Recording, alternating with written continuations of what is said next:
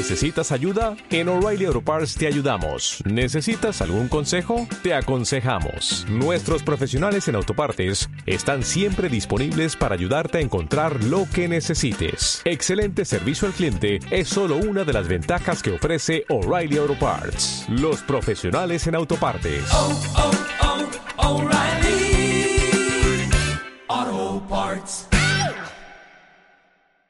Radio Mexicana, nuestras noticias, presenta La reforma fiscal 2014 generó El más decreto de daños en beneficios para la frontera. La formalidad de las empresas es una tarea La economía americana avanza La proveeduría maquiladora sigue siendo el La gran concentración de poder de mercado en México La es transparencia gubernamental continúa. No es nada personal. Nada personal. Son solo negocios. Solo Negocios Radio, las mejores entrevistas y análisis para lograr una toma de decisiones adecuada. Contáctenos. Correo electrónico. Correo arroba solonegocios.mx Página de internet. www.solonegocios.mx Facebook. www.facebook.com diagonal solonegocios mx Twitter. arroba solo negocios. Y recuerde, no es nada personal, son solo negocios.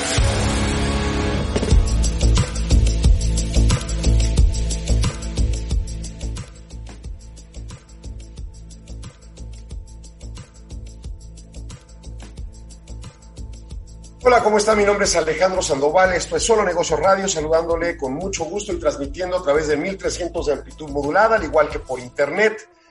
En nuestras noticias Radio Mexicana 1300 es el fanpage de Facebook de nuestra estación, al igual que el propio de Solo Negocios y al igual en otras redes que difundimos tanto en audio y video este programa. El día de hoy, que empezamos el mes de septiembre, vamos a hablar propiamente de lo que son las incidencias de tendencia o los indicadores de tendencia, tanto para Estados Unidos como para México, y en su caso un comentario hacia Europa. En el entorno de este clamor por una posible recesión, en esta situación donde hay ese temor, y digo clamor porque los medios es lo que aparentemente están planteando, un clamor para que ocurra una recesión, pero ciertamente ah, con algunos datos que no necesariamente confirman ese escenario. Vamos a comentar y vamos a empezar con los Estados Unidos. En Estados Unidos tenemos al Institute for Supply Management, un organismo privado que tiene ya más de 60 años publicando este indicador de tendencia llamado el eh, índice de pedidos manufactureros y que cierra para agosto 2022 en 52.8 unidades. Recordándole, este tipo de indicadores tienen un umbral en donde arriba de este umbral se habla de un escenario expansivo, habla abajo de un escenario de contracción. Eso no significa que en un umbral positivo, arriba de umbral, eh, eh, en un dato, perdón, arriba del umbral, se resulte eh, una expansión económica o abajo de ese umbral implica una recesión económica. Es la tendencia de la economía lo que eh, apunta a este indicador y por ende el resultado propiamente habla de lo que está movilizándose en la economía, pero para confirmar un escenario de expansión o de recesión hay estudios suficientes para que se señale que ni siquiera el famoso argumento de dos trimestres continuos negativos en el Producto Interno Bruto de un país puede marcar una recesión. Y precisamente lo que estamos viendo en los Estados Unidos, donde el primer y segundo trimestres han resultado con indicadores negativos por debajo de cero en el Producto Interno Bruto, pero los demás indicadores, muchos de ellos señalan una economía sólida, otros una economía débil y algunos una economía que está perdiendo, que está eh, en contracción. ¿Quién determina entonces si estamos en expansión o en, o en, contracción? Ya lo hemos comentado. En Estados Unidos está el National, for Bureau, eh, el National Bureau of Economic Research, que es eh, la entidad que tiene un comité de fechado de los ciclos económicos en esa Unión Americana. Y ese comité es el que determina, y el resto de economistas siguen, eh, pues si la economía estadounidense está en expansión o en recesión. Así las cosas.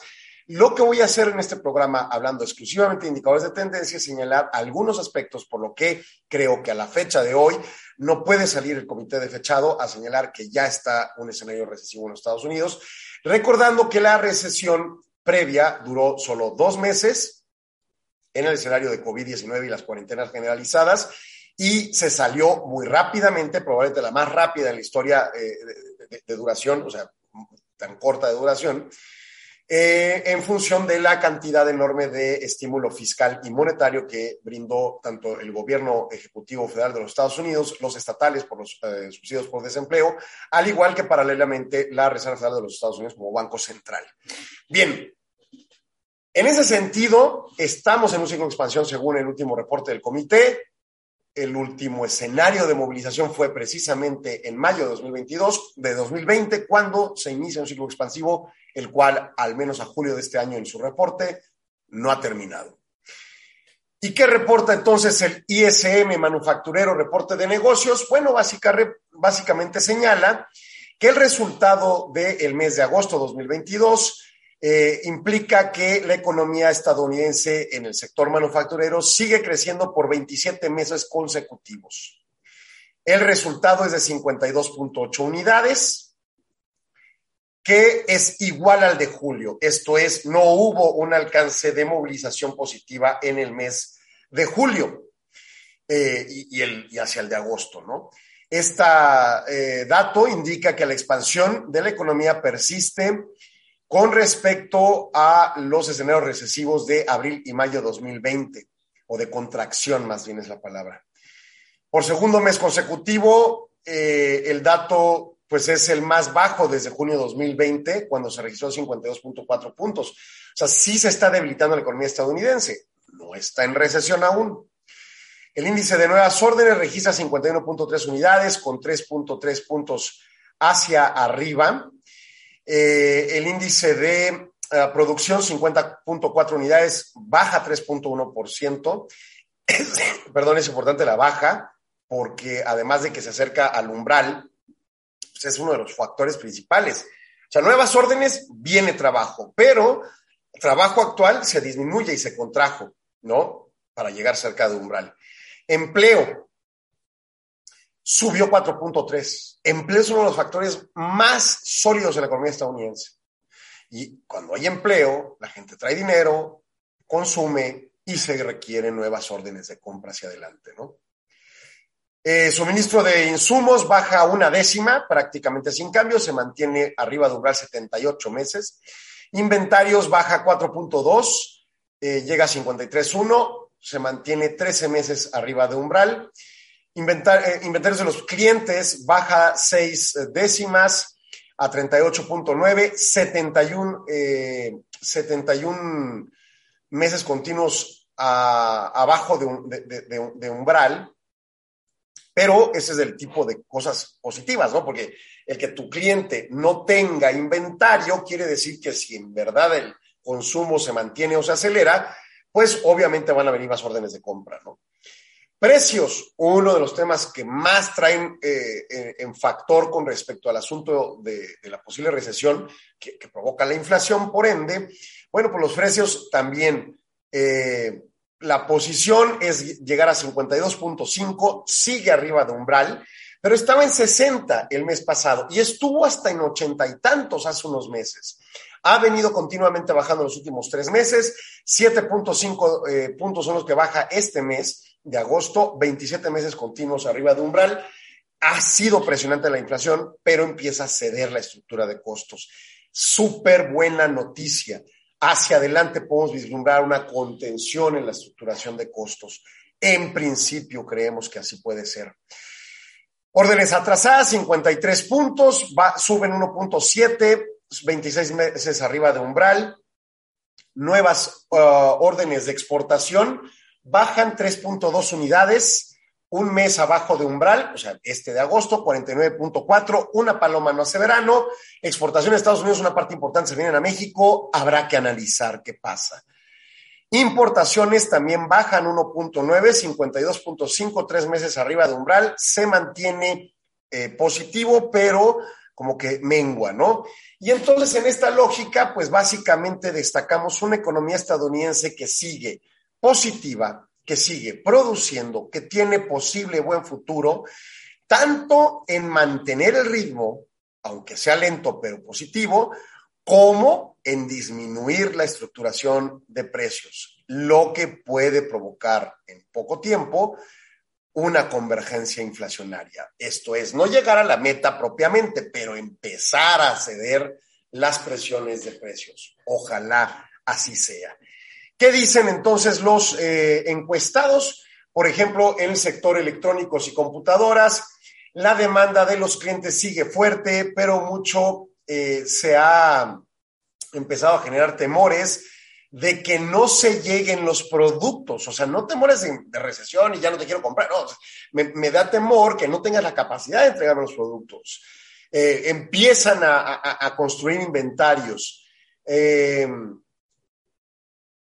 ah, puede ser que venga una contención al mercado, dicen, pero bueno, pues los inventarios empiezan a apilar y eso pues no necesariamente será bueno, pero al final del día da pauta para pensar que ellos creen que sí pueden mantener, o sea, los clientes de este subsector manufacturero, mantener el ritmo de crecimiento en ventas. Productos químicos. Las ventas en objetivo, las proyecciones de venta empiezan a suavizarse mes a mes. Ha bajado 12% las ganancias, los ingresos, perdón los ah, días de inventario empiezan a crecer, también empiezan a pilar inventarios los eh, clientes. Equipo de transporte, uno de los más importantes para México. Siguen ventas fuertes. El impacto de componentes, eh, pues los estos semiconductores que se han contenido por la situación de COVID y todo eso, ah, empieza a disminuir el, impacto negativo. Ah, obviamente las nuevas brechas, perdón, eh, rebrotes de COVID-19 en Asia afectan algunos eh, sectores de producción de estos chips o semiconductores, pero al final del día las ventas siguen fuertes. Y es una muy buena noticia para una economía como la de Juárez, con tanta maquila de autopartes y donde más haya, pues también, ¿no? Ah, ¿Qué otro sector es interesante? Maquinaria. Continúa habiendo problemas con el suministro de los semiconductores. Ah, se manufactura, sobre todo en tiendas pequeñas, pues de alguna manera eh, se sesga a pequeñas empresas frente a grandes en función de la falta de mano de obra. Claro, a un ritmo más lento, pero bueno, hay alternativas. ¿Nos suena a las manufactureras juarenses nacionales? Puede ser, ¿no? ¿Qué más? Misceláneo manufactura, manufactura miscelánea más bien. Eh, las condiciones de negocio son buenas, la demanda es fuerte, y hay suficiente capacidad para construir inventario para mantenernos con los retos al frente. Interesante la posición del ISM. Estados Unidos persiste en una posición presuntamente positiva. El indicador similar, o sea, coincidente, eh, perdón, compuesto de la OCDE para el mes de julio, un mes atrás, ya ubicaba a Estados Unidos cuatro meses continuos abajo de umbral. Allá el umbral es 100 puntos eh, lo trae desde marzo 99.9, abril 99.7, 99.5 para mayo, 99.2 para junio, 99 para julio. Habrá que ver el mes de agosto en las próximas fechas de publicación de OCDE, porque el correspondiente de, de ISM persiste positivo. Yo voy a corte, no se vaya, siga aquí con, con nosotros en Solo Negocios.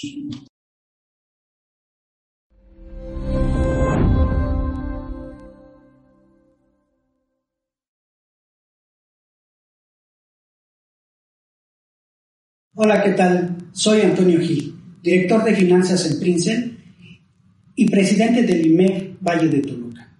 Quiero compartir con ustedes estos elementos para una mejor gestión financiera empresarial. En primer lugar, debemos tomar en consideración la visión que todo líder debe de tener, una visión estratégica. En segundo lugar, necesitamos tener los procesos organizacionales bien definidos y en tercer lugar, debemos establecer una plataforma tecnológica. Estos tres elementos en su conjunto nos darán como líderes una mejor gestión organizacional. La estrategia es importante, puesto que nos permite construir el futuro a partir de lo que tenemos hoy. Los procesos organizacionales perfectamente definidos y no olvidemos que dentro de estos procesos está el de tesorería. La tesorería se vuelve un elemento vital en estos momentos donde la liquidez es importante. La liquidez nos va a permitir continuar con la viabilidad del negocio. El tercer elemento, como se mencionó, es la plataforma tecnológica. La plataforma tecnológica, como hemos visto en estos momentos, ha generado una nueva capacidad, nuevas habilidades en las personas, creando nuevas oportunidades. Estos tres elementos combinados nos permiten generar una mejor propuesta de valor para los clientes, que al final de cuentas son los que estarán esperando esas propuestas para que la empresa salga más fortalecida.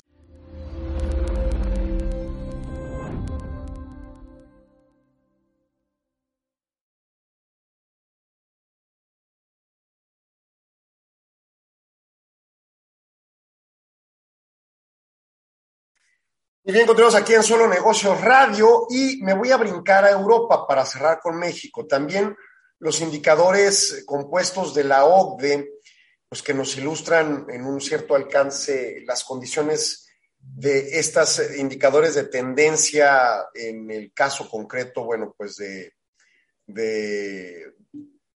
un mes más atrasado de lo común que, publicamos tanto en IMEF como, como en el... Eh, perdón, en el, en el caso oh, contrastado con ESM, que también publica inmediatamente lo que acaba de pasar, bueno, pues sucede que en Europa, bueno, en OCDE publican con un mes más atrasado.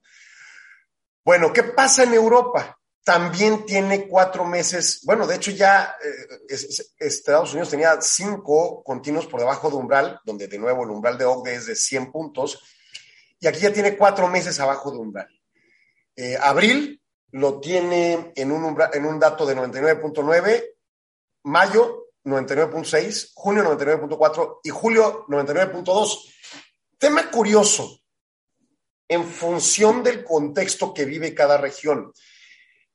La guerra e invasión de Rusia contra Ucrania ha impactado al planeta completo, sobre todo empezando por hidrocarburos, pasando por granos y algunos otros eh, productos relativos a la agricultura como fertilizantes en función principal, más muchas otras problemáticas que se han generado. En ese sentido, el, el indicador coincidente, el indicador compuesto de, de, la OCDE muestra ligeramente más fuerte Europa que a Estados Unidos. O sea, en este momento, bueno, el último reporte, junio, julio de 2022, está en 99.2, como acabo de decirlo, en Europa, y ahorita antes del corte señalaba que cerró en 99.0 en, en la Unión Americana. ¿Qué pasa? No sabía explicarlo en principio, pero el cruce contra ISM me hace ver que quizá está sobredebilitándose el indicador matemáticamente en, eh, que calcula OCDE que lo que efectivamente está pasando. Porque la Unión Europea, al estar pegada al conflicto bélico, tiene muchos más temas conflictivos, eh, más directos, más inmediatos y más dimensionados en su costeo, por ejemplo, inflación y necesidad de alza de tasas por sus bancos centrales, que lo que en su caso vamos a tener tanto Estados Unidos, Canadá u otros países en América, incluyendo a México. ¿Por qué? Bueno, porque nosotros somos productores de petróleo, Estados Unidos son productores de petróleo. Sí nos altera esa situación en materia de precios, esa guerra, eh, el costo, pero al final del día no en la dimensión que al, por ejemplo, líder Brent o el propio de la OPEC, de la OPEP, ¿no? Que, tendrían alzas más fuertes.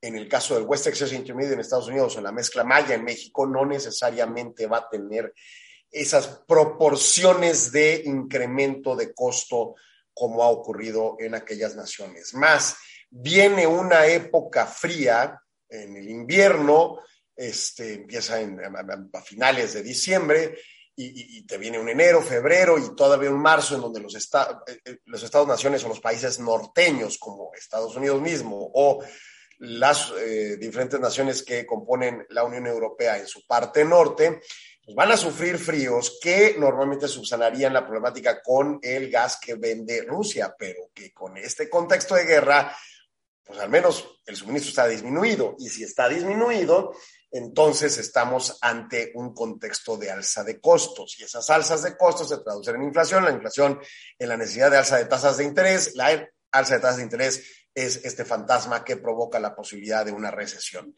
Entonces, Europa teóricamente debería estar más débil en el indicador, cosa que no está. Y dos, este, debería estar más fuerte Estados Unidos contra lo que pasa en Europa, que cierra más o menos al mismo ritmo, porque son décimas, pero al final del día destaca ese punto, ¿no? Sí existe una posibilidad de mayor debilitamiento a la Unión Europea que a lo que le pase a la Unión Americana en principio.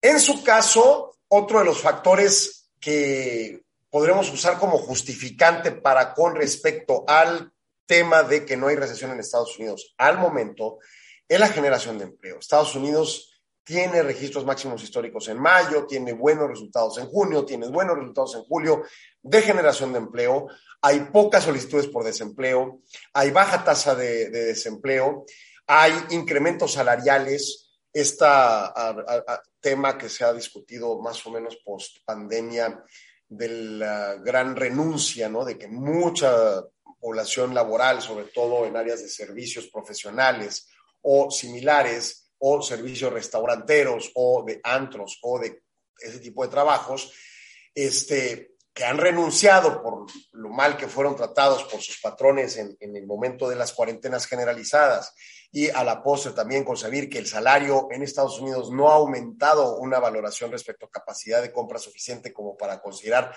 mantener esa capacidad adquisitiva, sino se ha degradado a través de los años, aún con la baja inflación que vivía Estados Unidos hasta 2021. Bueno, pues todos esos, esos contextos al final del día mantienen un mercado laboral sólido y alzando sueldos y brindando oportunidades y esquematizando una mecánica en donde el consumo se pueda sostener o incluso acrecentar en los siguientes meses. Sí, la pandemia seguramente nos ha enseñado cosas o hemos aprendido cosas a partir de lo vivido de la pandemia, como ahorrar un poco más, porque de repente te vas a enfrentar en gastos inmediatos que para curarte de una enfermedad de este tipo. Pero lo cierto es que el consumo se puede mantener en el tiempo.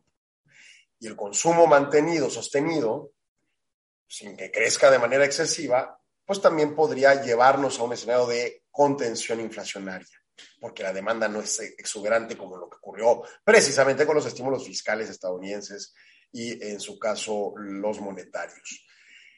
Hay ahorita evaluaciones con respecto al tema de combustibles por gobiernos incluso estatales para voltear a ver cómo lo hace México con el IEPS y el subsidio que se otorga en el mismo impuesto, que en Estados Unidos se cobra propiamente ese impuesto, pero hay otros impuestos ambientales, sobre todo en lugares como California, y evalúan la posibilidad de subsidiarlos. Y entonces es una palabra estímulo fiscal otra vez, y es, oye, estamos en este problema inflacionario en mucho, por muchas cosas, pero también enfáticamente por los estímulos fiscales estadounidenses, como querer subsanar la problemática con más estímulos no se ve muy inteligente, pero pues también los gobiernos tienen que evaluar su, ponderación de sacrificios que puede provocar la inflación. Sí, la Unión Americana tiene un estadio de vida mucho mejor que el de México, pero hay pobreza y hay inequidad y hay gente con vulnerabilidad financiera que los gobernantes voltean a verlos. Y entonces, en su caso, se evalúa esa ponderación, se pondera esa posición de eventualmente tomar decisiones de brindar esos estímulos.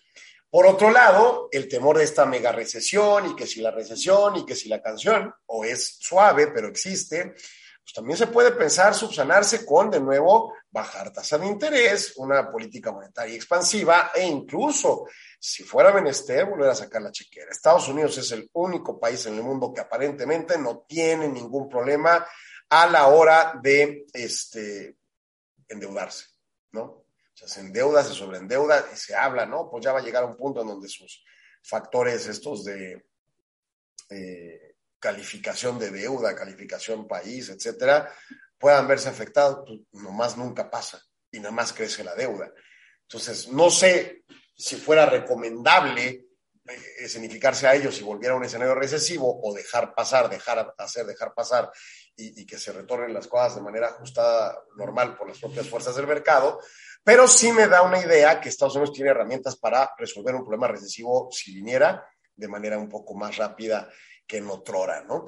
Eh, y Europa, por otro lado, sí, ahí sí hay afectaciones. Para empezar, tienen temas políticos. Con la salida de la, del Reino Unido de, Unión Europea, hay temas que están complicando a las personas que han trabajado y eh, moviliza, se han movilizado dentro de la Unión Europea y lo que era incluyendo a Reino Unido. Y pues genera conflicto, ¿no? Genera conflicto por nuevas leyes migratorias o el cumplimiento de leyes que ni se tenían en cuenta, todo eso eleva costos y las empresas pueden tener trabas. Número dos, tienes esa guerra entre Rusia y Ucrania, te genera elevación de costos y proyección de costos elevados que a su vez te llevarán a contemplar la posibilidad de, pues, no sé, subir tus precios y buscar alternativas de mercado. Veremos qué pasa, pero ciertamente el tema en concreto este, se, se, contemple ¿no? Eh, un escenario más débil para la economía europea por estos temas, sobre todo de la guerra y de la política que por supuesto afecta. Y este, por otro lado, la propia guerra, pues sigue y es una desgracia y sigue falleciendo gente y siguen destruyéndose cosas y activos, pero para bien o para mal, y desde mi punto de vista para bien en principio, al menos, no ha este, evolucionado a otro nivel de guerra.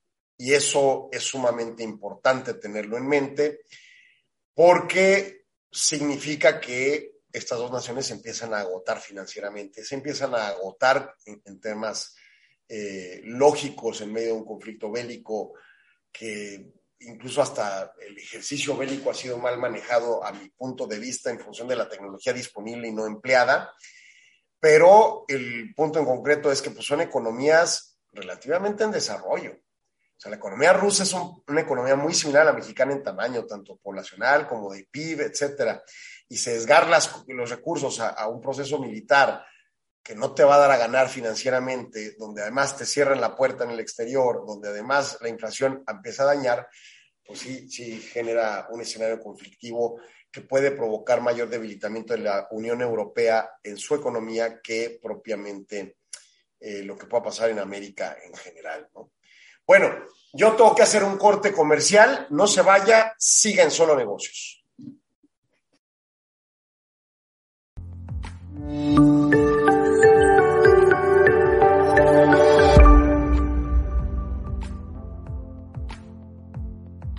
Te presentamos la nueva plataforma para el registro, pago y acceso a los eventos del IMEF.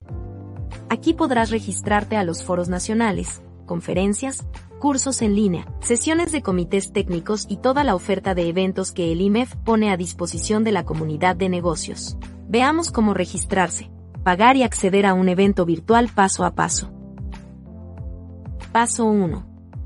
Completa o genera tu registro en la plataforma. Si eres asociada o asociado del IMEF, a tu correo electrónico registrado con nosotros te enviamos el acceso a la plataforma. Es importante que accedas con tu perfil de asociado para disfrutar de los descuentos y precios preferentes.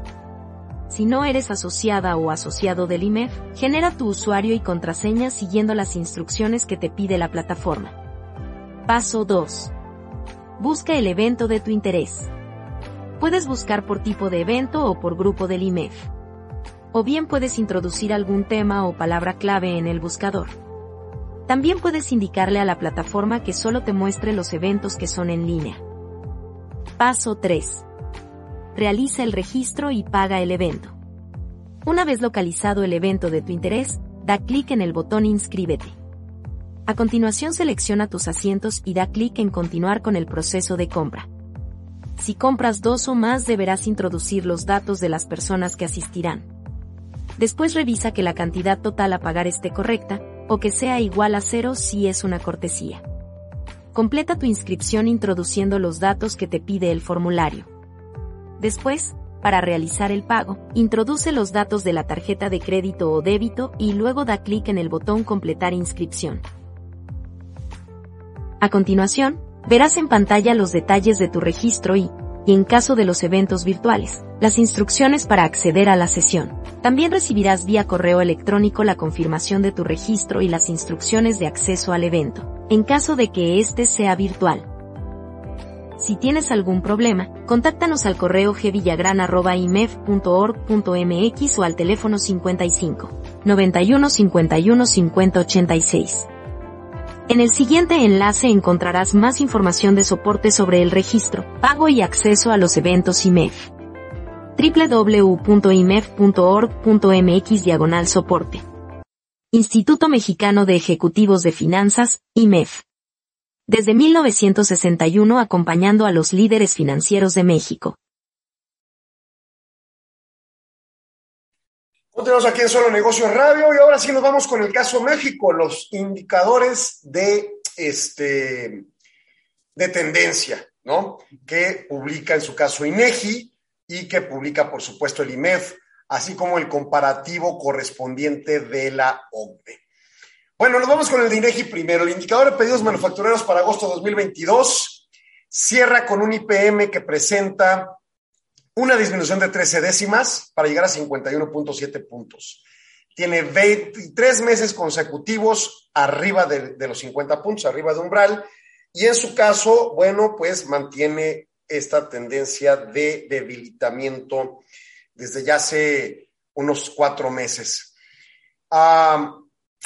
En su caso, se reportan retrocesos mensuales en términos ajustados en pedidos esperados, producción esperada e inventarios de insumos. En cuanto a personal ocupado, mantiene un nivel similar al mes previo y el relativo oportunidad de entrega de insumos por parte de proveedores aumenta.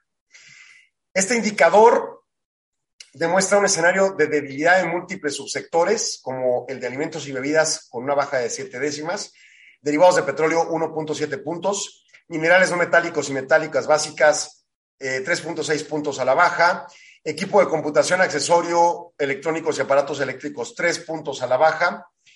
Equipo de transporte, 2.6 puntos al alza.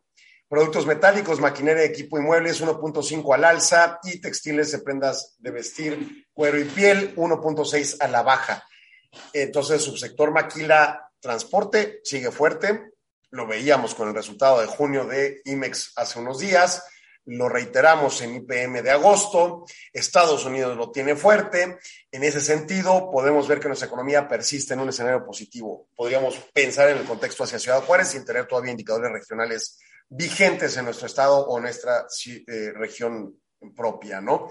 Pero de cualquier forma, con ciertos escenarios de debilitamiento en la economía. Sí, la economía está debilitando, pero no está en recesión, no al menos en este momento. Y en cuanto a tendencias, personal mengua un poco, aunque ligeramente igual que el mes pasado, que julio. Producción ha venido erráticamente subiendo y en los últimos cuatro meses bajando.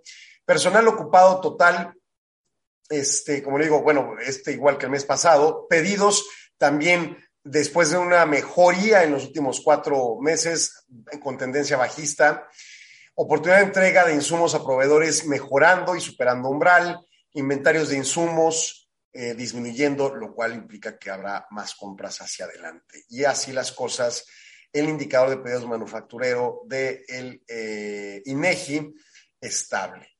En cuanto a las proporciones, esta es una parte importante metodológica. ¿Qué pesa más?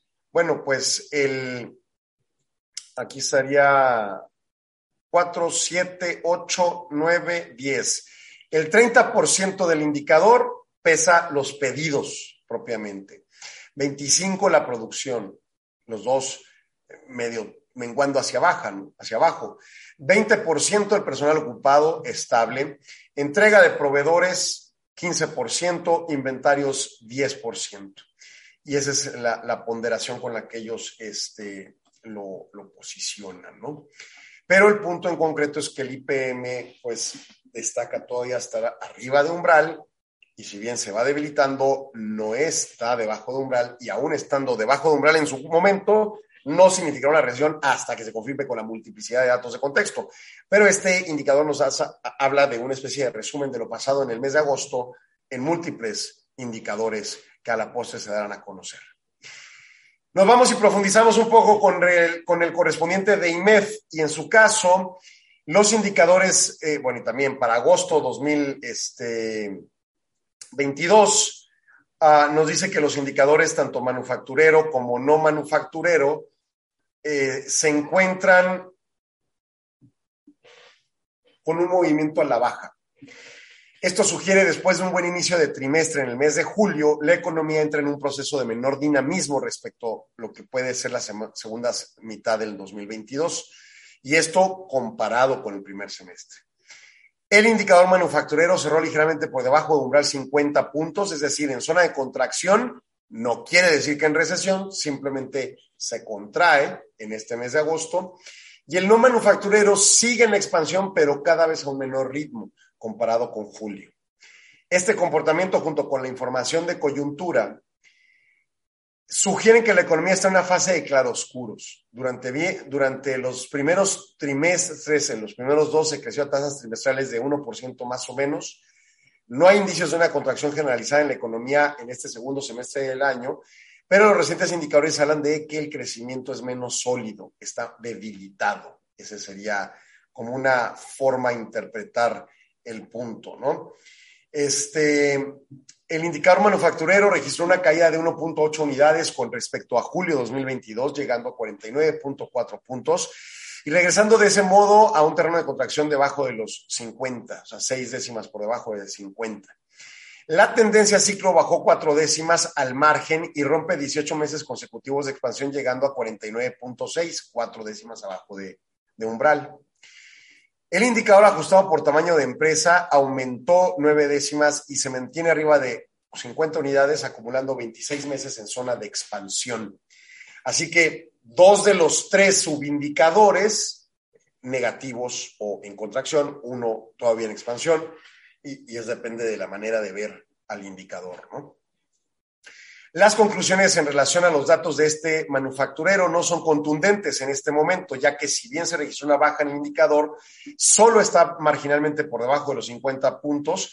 El dato del indicador ajustado por tamaño de empresa sigue reflejando un entorno de crecimiento respecto al mes anterior y además ya junio había bajado. Julio recupera y vuelve agosto a bajar. Entonces, está en ese escenario de claroscuro. Hay volatilidad, hay elevación de costos y luego contracción y luego oportunidad y luego atracción de inversiones y luego X y Y y Z. También hay escenarios de, contención en, la parte de la oferta, ¿no? Por ejemplo, la maquila aquí busca 20 mil empleados, no los encuentra. Y eso también detiene producción, detiene las órdenes de compra ah, que se atrasen, etcétera, etcétera, ¿no? Ah, otro de los aspectos también a contemplar es el no manufacturero. Bueno, el indicador no manufacturero baja una décima eh, durante el mismo periodo y se sitúa en 51.9 unidades, sumando siete meses consecutivos arriba del umbral de 50 base. La tendencia ciclo, promedio móvil, se reduce dos décimas, llegando a 19 meses continuos arriba de, de umbral en 51.7 puntos. Y el indicador ajustado por tamaño de empresa que suma 12 meses consecutivos en la zona cierra en 53 puntos. Los tres positivos o en expansión, los tres débiles, los tres pues con escenarios complejos de explicar, ¿no? Y si lo vemos gráficamente, pues sucede que tenemos un escenario manufacturero donde sí destaca un apuntalamiento bajista desde hace ya varios meses, donde ha habido recuperación, pero finalmente llega a este, este escenario este, bajista.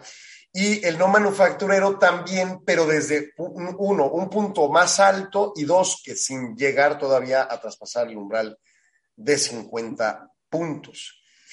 Eh, de nuevo, el manufacturero, como les digo, en el mes a mes, indicador bruto, pues tienes una elevación para el mes más o menos de abril, baja en mayo, baja en junio, sube en julio, baja en agosto, y ahí va, ¿no? Como, como este, sub baja básicamente.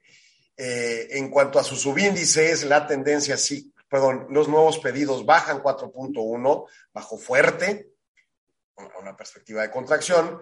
La producción baja 2.2, también bajó fuerte y también abajo de umbral, ya estaba bajo umbral desde julio. El empleo bajó cinco décimas, muy ligero. Cuando lo contrastas con la ENOE, pues básicamente no tienes un problema de desempleo, pero baja ligeramente el de manufactura. Entrega de productos sube 2.3 y los inventarios baja 6.1 unidades. Y en el caso del, manufactu del no manufacturero, pues eh, también ha venido con vaivenes desde meses atrás, cierre de 2021 sobre todo, llega a proyectarse fuerte hacia marzo-abril y luego viene menguando, pero llega como un piso en junio, se mantiene en julio y se mantiene en agosto. No ha traspasado esos niveles eh, con los que cerró, que se ubica en 52 unidades, 51.9 unidades, ¿no?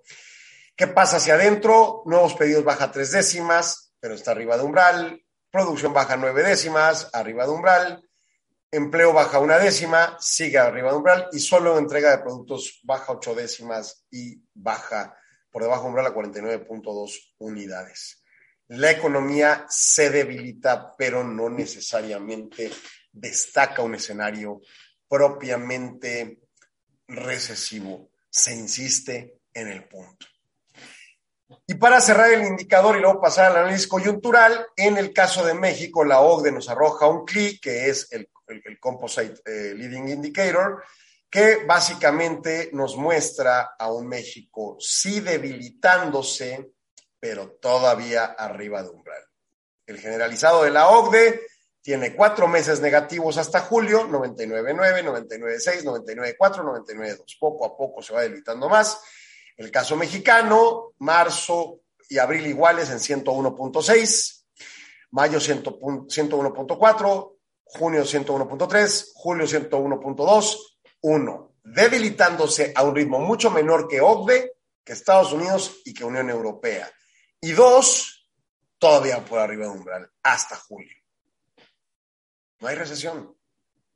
Ese es el escenario realista en este momento. Bueno, yo tengo que hacer un corte comercial, regreso al último segmento, no se vaya, siga aquí en Solo Negocios.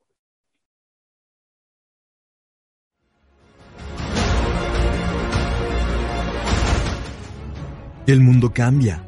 La economía y los negocios evolucionan y en medio de esa transformación, los financieros logramos que las empresas sigan creciendo. Enfrentamos ambientes de negocios altamente competitivos. Guiamos con éxito la transformación digital de nuestras organizaciones. Reaccionamos con agilidad ante la incertidumbre en los mercados. Invertimos en nuevos proyectos. Desarrollamos alianzas estratégicas. Nos anticipamos a los riesgos. Estos son solo algunos desafíos que los financieros enfrentamos a diario. ¿Por qué hacerlo solos? Asociate al Instituto Mexicano de Ejecutivos de Finanzas IMED, en donde podrás generar nuevas alianzas, crecer tu red de contactos y encontrar nuevas oportunidades de negocio con nuestros más de 1.600 asociados a nivel nacional actualizarte y estar al día en los principales temas económicos y financieros a través de más de 200 eventos anuales y nuestros comités técnicos especializados, donde invitamos a destacados ponentes nacionales y extranjeros. Enterarte de los avances y las tendencias económico-financieras en México y el mundo y cómo se aplican en la empresa a través de nuestras investigaciones en diversos temas de negocios fortalecer tu liderazgo con la información y el conocimiento que te brindan nuestras publicaciones especializadas. Los asociados del IMEF forman parte de un cuerpo profesional y técnico que contribuye a fortalecer el ámbito de los negocios, aporta al desarrollo competitivo de los ejecutivos de finanzas y profundiza en la profesionalización de las empresas y entidades del país. IMEF desde 1961, acompañando a los líderes financieros de México. Asociate ya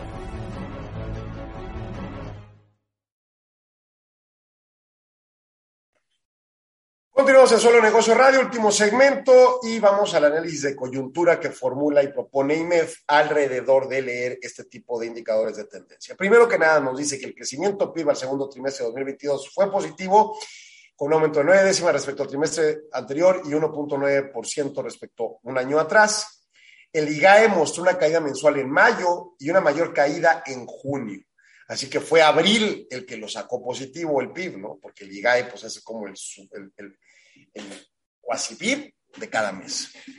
Al interior del crecimiento del PIB en el segundo trimestre, tanto las actividades secundarias como las terciarias crecieron nueve décimas porcentuales respecto al trimestre previo, pero el IGAE en junio no mostró un dinamismo que se observó en el resultado trimestral, ya que las actividades secundarias y terciarias crecieron mínimamente en una décima las secundarias y en cero las eh, terciarias.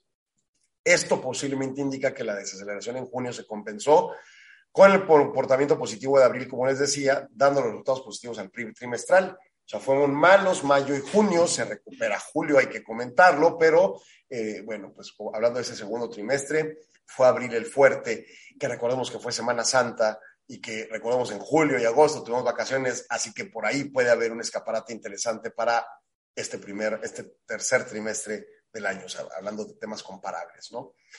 Asimismo, el indicador, eh, el indicador oportuno de la actividad económica, el YOAE, que es el pronosticador del IGAE, así como eh, para julio, pues señala que actividades secundarias cayó 0.2 y terciarias 0.1, implica que continuaría la desaceleración mensual y afectaría el comportamiento del PIB para el tercer trimestre de 2022.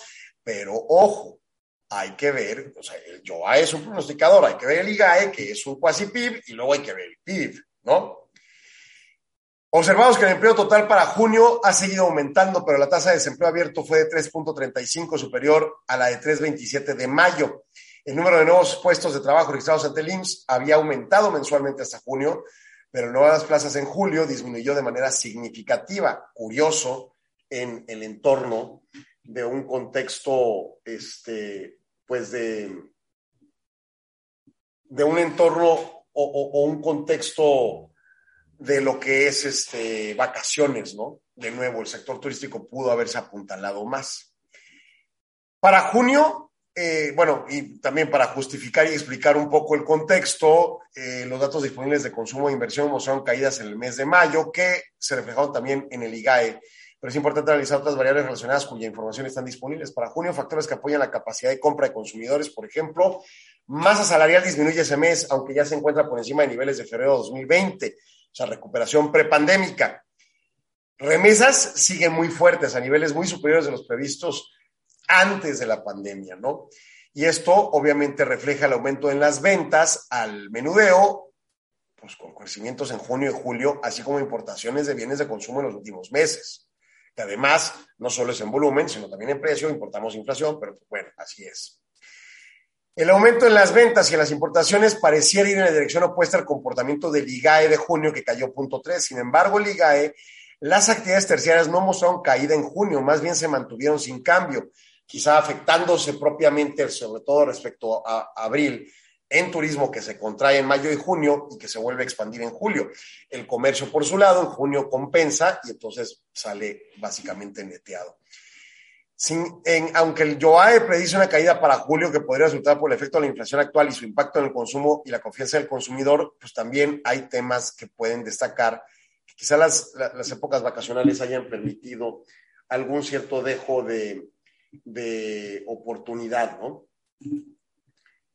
Eh, ahí como que se, se congeló la pantalla para la imagen, pero aquí seguimos en el programa, ¿no?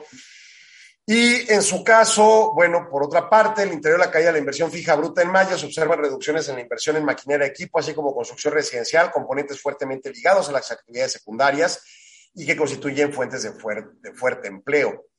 En ese tenor, observamos la otra fuente de expansión económica para las actividades secundarias, las exportaciones de mercancías, que aunque en junio se incrementaron, esa tendencia se revierte en julio con una caída de 0.26%. Las exportaciones más representativas que observamos son las manufactureras con 87%, eh, aumentando en junio, pero cayeron en julio, 0.92, dentro de las cuales las automotrices mantuvieron una disminución de 4.22 en julio y en julio hay una contracción relativa en Estados Unidos. No una contracción relativa, una disminución del ISM manufacturero. ahí va concomitante cómo se van nutriendo exportaciones y las posiciones de manufactura en Estados Unidos y viceversa hacia México, ¿no? El impacto de unos y de otros. Lo anterior parece señalar un diferencial en el comportamiento de actividades secundarias y terciarias dentro del IGAE en junio y el YOAE de julio, siendo las secundarias menos dinámicas que las terciarias. Efectivamente, las ventas al por menor y las ventas TAD se han mostrado eh, con crecimientos en junio y julio, mientras los datos de inversión fija bruta y sus componentes estrechamente ligados a las actividades secundarias muestran caídas en mayo, al igual que las exportaciones manufactureras de julio, pudiendo explicar el deterioro esperado por YOA en el dinamismo de las actividades secundarias. El indicador oportuno de actividad eh, prevé caídas en ambos tipos de actividades, pero más pronunciadas en las secundarias. Pareciera como un claroscuro en el comportamiento de los distintos componentes de la actividad económica. Ese comportamiento se muestra similar a los resultados observados en los indicadores del IMEF manufacturero contra el no manufacturero, donde el primero cayó en zona de contracción a partir de agosto, mientras el segundo sigue expandiéndose, aunque más lento o a un ritmo menor.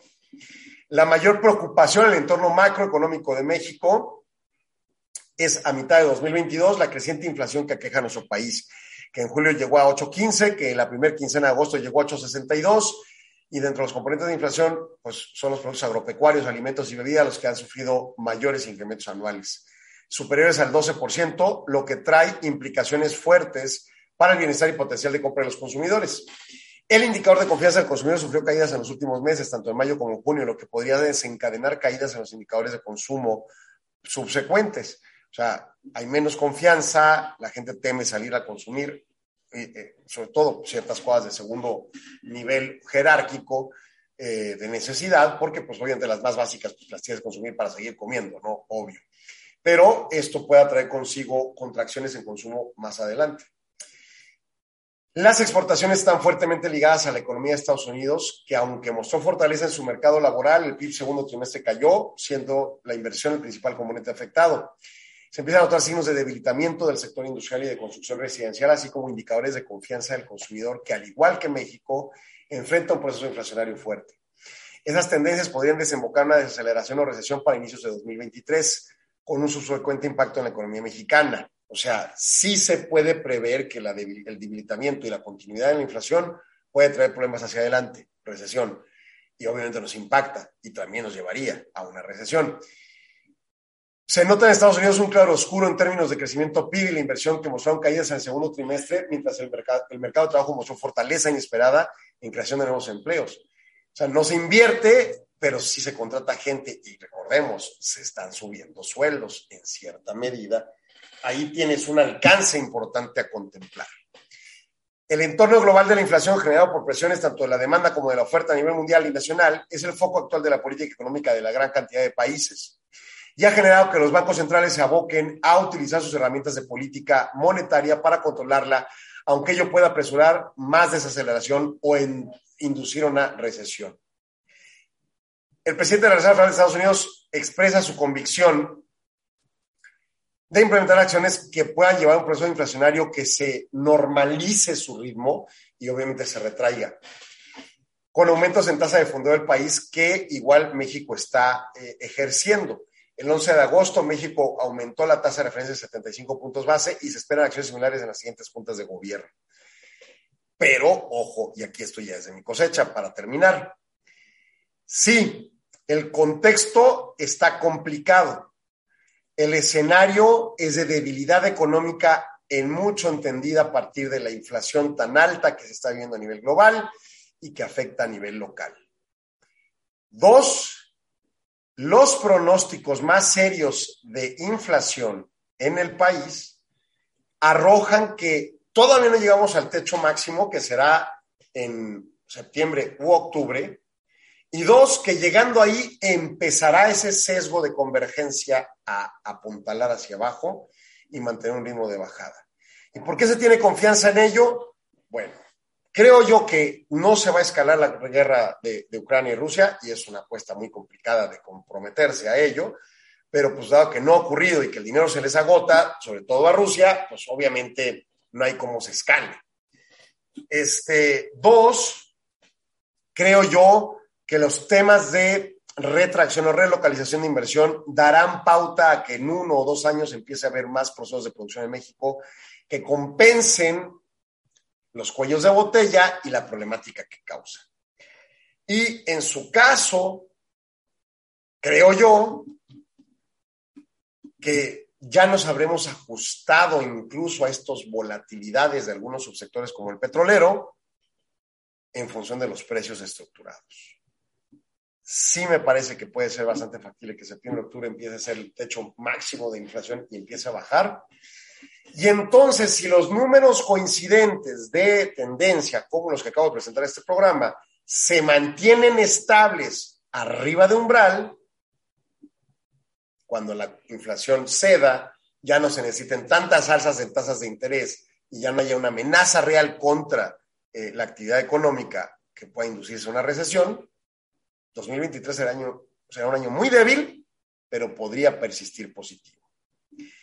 Ese es el programa del día de hoy. Eh, obviamente no se puede confirmar la posición, solo es el comité de fechados que en este caso recae en el IMEF y que estará publicando más adelante su siguiente reporte.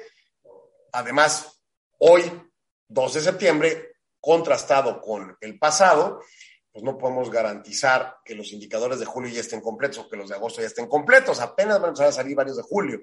Entonces, obviamente no tenemos toda la foto completa, pero con la información disponible y con los indicadores de tendencia, pudiéramos pensar que el debilitamiento solo es eso, un debilitamiento y no más.